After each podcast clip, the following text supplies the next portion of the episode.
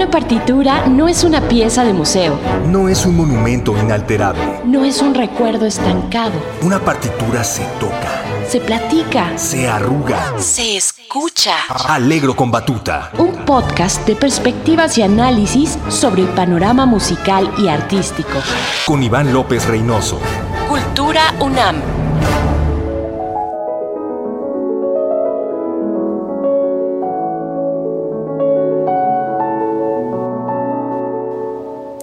Amigas, amigos, es un gran placer saludarlos de nuevo. Yo soy Iván López Reynoso y tengo el placer de estar de nuevo con ustedes para presentarles un nuevo episodio de su podcast Alegro con Batuta, agradeciéndoles siempre su tiempo, su escucha, su apoyo y su preferencia.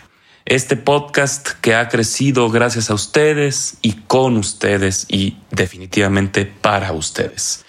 En esta ocasión, amigas, amigos, dentro de esta línea de búsqueda, de conjunción y comunión entre distintas expresiones artísticas, considero importante que toquemos un tema que definitivamente nos daría para muchísimos episodios y que en esta ocasión trataremos de condensar en esta entrega que es la música cinematográfica o las bandas sonoras. En el presente nos imaginamos siempre en el cine llegar a una sala con un sonido surround em, que envuelve, que emociona. Nos acordamos de estos grandes efectos de estas películas cuya música nos conmueve, cuya música nos transporta. Esa música que es en muchas ocasiones, como algunos ejemplos que mencionaremos ahora, el elemento que le da el sabor, el toque, la magia a estas grandes escenas de las grandes películas que todos queremos, amamos y hemos disfrutado. En el origen, en un inicio, como ustedes saben, a muy tempranos inicios del siglo XX, el cine mudo era la expresión donde se originaba la música en vivo. A principios eran temas que no fueron compuestos necesariamente para las películas que estaban eh, rodándose o transmitiéndose en las salas de cine de inicios del siglo XX, sino más bien la música muchas veces fuera por un piano o por un pequeño grupo, servía para tapar el ruido que generaban la proyección de la película en la sala. Posteriormente, este efecto, esta propuesta de musicalizar llegó hacer una aparición de grandes temas conocidos por el público como de Mendelssohn, Mozart, eh, que se interpretaban a lo largo de las películas del cine mudo. Esto cambia en 1908, donde se tiene el registro de la primera banda sonora original, por dos fundamentales compositores que desde luego ustedes reconocerán sobre todo al primero, Camille Saint-Saëns. Camille Saint-Saëns, este compositor francés prolífico, que es el primer registro junto con Mikhail Hipólitov Ivanov de música escrita específicamente para la película, para una película. Compositores clásicos habrá varios que han dedicado también parte de su creación para la música de películas y destacaré principalmente a dos, que son el ruso Dmitri Shostakovich y el británico William Walton, dos nombres fundamentales en la literatura musical, sinfónica, operística, pero que también en su catálogo tienen importantes eh, partituras para películas. En 1927 se tiene el registro de que llega definitivamente el cine sonoro, con el que es considerado tal vez el verdadero primer compositor para el cine que fue el jazzista Louis Silvers. No podemos dejar de lado lo importante que fue Charles Chaplin también para esta revolución. Al inicio fue un poco opositor al cine sonoro, pero desde luego tenemos partituras importantísimas de Charles Chaplin y él es también un parteaguas y con él inicia una nueva etapa para la música y para el cine. Un compositor también importante a inicios o mediados del siglo XX es Erich Korngold. Korngold es un compositor prolífico que tiene música orquestal, tiene cinco óperas, música sinfónica, música de cámara, un concierto para violín famoso y extraordinario. Y Erich Korngold fue uno de los primeros grandes exponentes de la música de cine. Tiene en su catálogo una gran lista de partituras compuestas para la pantalla grande. Sueño de una noche de verano, El príncipe y el mendigo, Sea Hawk, Magic Fire, entre muchas otras. Erich Korngold, a ser un compositor tan importante para música sinfónica, tiene en su legado cinematográfico unas partituras con grandes coloridos y grandes tímbricas. También fue Max Steiner un gran exponente y fundamental y tiene una lista extensísima de partituras para películas. Lo que el viento se llevó probablemente sea una de las más importantes, junto con King Kong y Casablanca. Tengo que hacer una mención especial para un compositor que a mí me parece de los más interesantes en el ámbito de la música para cine, pero también de la música sinfónica y operística, y es el italiano Nino Rota, asociado definitivamente a muchas películas de Fellini, dotadísimo compositor que tiene también en su catálogo óperas, música sinfónica, conciertos solistas para arpa, para trombón y un catálogo magnífico de partituras que dan una profundidad distinta a la música cinematográfica. Nino Rota da un paso más hacia adelante y convierte la partitura orquestal en un elemento más, en un personaje más en muchas ocasiones. Estas partituras que mencionaré definitivamente ustedes las conocerán, pues son música ejemplar. La Dolce Vita, Ocho y medio, Amarcord, La Strada, Casanova y fundamental pilar y parteaguas de la escritura de la música para cine, El Padrino. Nino Rota es definitivamente uno de mis compositores predilectos de música para cine, como lo es tal vez Bernard Herrmann también.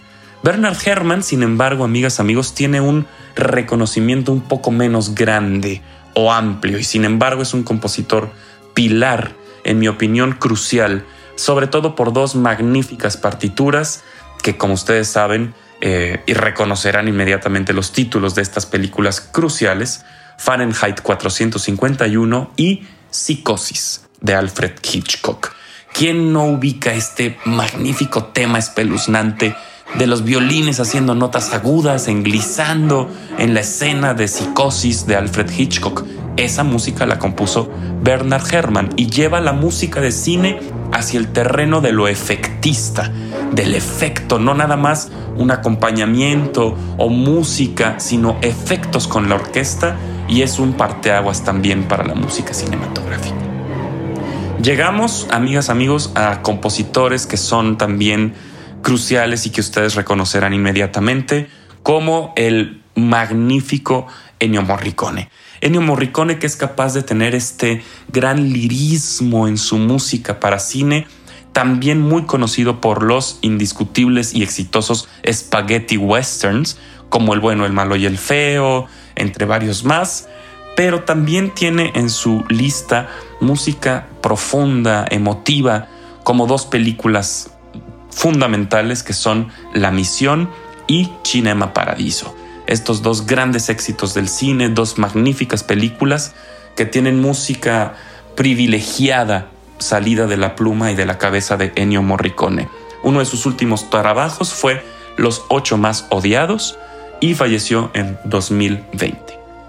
Llega el momento, amigas, amigos, del que es tal vez el más conocido, el más famoso, por no decir tal vez el más importante de los compositores de música para películas. Indiscutiblemente el brillante y genio John Williams.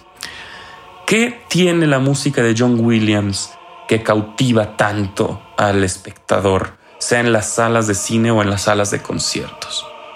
John Williams, amigas, amigos, es un maestro de la orquestación. Con su pluma, su conocimiento profundo de partituras de grandes compositores como pueden ser Gustav Holst o Paul Hindemith o Stravinsky, combina estos mundos sonoros para darle un relieve distinto a la música de películas. No nos podemos imaginar, los invito a que hagan este ejercicio como reflexión con un dato muy curioso. ¿Qué sería, por ejemplo, de Star Wars, de la Guerra de las Galaxias, sin la música de John Williams? Asociamos la Guerra de las Galaxias a la partitura de John Williams. Así de importante es lo que ha logrado este fantástico compositor para la música cinematográfica. Una unión y un ensamblaje tal que van de la mano la imagen y la música. John Williams tiene una lista inmensa y es un auténtico transformador del arte de las bandas sonoras.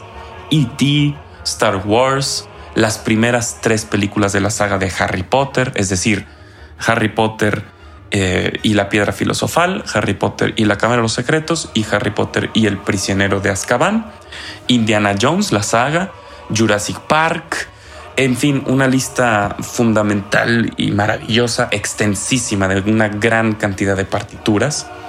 Y nos damos cuenta, sobre todo, amigas, amigos, en John Williams, cómo utiliza a manera de ópera wagneriana el leitmotiv en sus películas. Es decir, el leitmotiv es este tema o motivo o melodía asociada a un personaje o a un lugar o a una circunstancia. En la trilogía de Harry Potter que les mencionaba, es magnífico la manera con la que John Williams le da un motivo melódico o temático a Harry Potter, a la maldición, a Voldemort, a Hogwarts, al salón, a la magia, a la magia oscura. Cada uno de estos elementos tiene un tema, una melodía con el que John Williams asocia ese elemento también de una manera auditiva al espectador. Impresionante. Después de Walt Disney, es la persona con más nominaciones al Oscar y no es para menos, es un pilar. Pero también mencionaré por último a estos cuatro compositores que han hecho un trabajo fundamental entre los muchos otros que hay. Siempre es injusto hacer este tipo de listados, pues indudablemente dejamos a alguien fuera, pero mencionaré a tres eh, magníficos compositores y cerraré con un cuarto. Empiezo con Hans Zimmer. Hans Zimmer, compositor de muchas bandas sonoras que han cambiado también nuestras vidas, como El Rey León, Gladiador, Dunkerque o Interestelar. Danny Elfman, que es compositor de casi todas las músicas de las películas de Tim Burton, este magnífico director entre las cuales está Beetlejuice, El hombre con manos de tijera, El extraño mundo de Jack y Hombres de Negro, entre muchas otras. También John Barry, magnífico compositor, que es destacado particularmente por una, que es la música de James Bond. También él compuso Bailando con Lobos. Y cerraré con el que es también el creador de un mundo musical fantástico asociado indiscutiblemente a una saga muy querida y muy exitosa que es Howard Shore, el compositor de El Señor de los Anillos. En esta saga, amigas, amigos, tendríamos que hacer un trabajo muy profundo de análisis, pero las invito, los invito a que cuando puedan ver esta saga de películas, presten especial atención a la música de Howard Shore. Howard Shore transforma de una manera brillante a la par de lo que es John Williams para Harry Potter, la música del Señor de los Anillos para esta saga magnífica, dando igual música, temas, melodías para personajes, situaciones, ambientes, elementos. Claro que el anillo tiene un tema, pero también lo tienen los personajes. Es un compositor fundamental y que hizo un trabajo espléndido en la escritura de esta música. Amigas, amigos, espero que hayan disfrutado este episodio y a mí no me queda más que desearles que el 2024 sea un año lleno de felicidad y satisfacciones. Yo soy Iván López Reynoso. Hasta la próxima.